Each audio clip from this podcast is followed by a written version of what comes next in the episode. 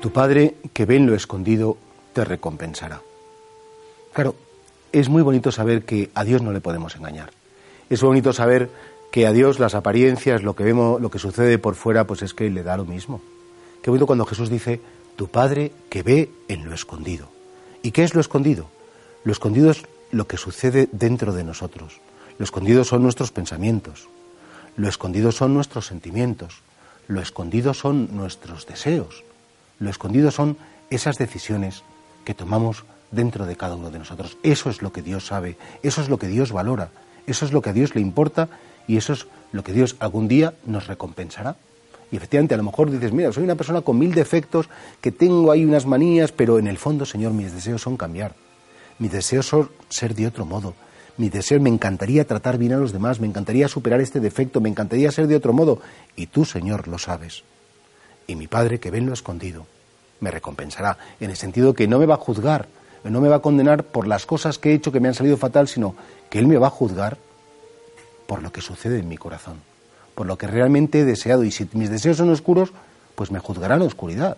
Si mis deseos son luminosos, me juzgará en luz. Si mis deseos son misericordiosos, me juzgará en misericordia.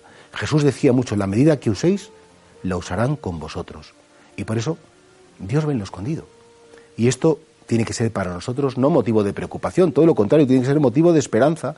Hay una frase preciosa que dice, Dios mío, no me juzgues por la persona que he sido, júzgame por la persona que he deseado ser. Que sinceramente hemos deseado ser un deseo que se ha intentado traducir en obras y que lo hemos intentado una y mil veces, nos habrá salido mejor o peor, pero eso es lo que ha sucedido en nuestro corazón. Y por eso nosotros creemos en el Dios no de las apariencias, no de la fachadita, no del quedar bien, en el Dios que como que, que premia unas obras que bueno, pueden estar más o menos bien hechas, pero que realmente no me definen. Me define lo que sucede dentro de mí y eso que sucede, efectivamente, pues después se traduce al exterior.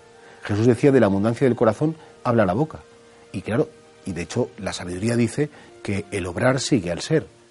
Porque soy así, porque sucede dentro de mí la misericordia, porque sucede dentro de mí el perdón, porque sucede dentro de mí el cariño, puedo practicar la misericordia, puedo perdonar, puedo ser cariñoso.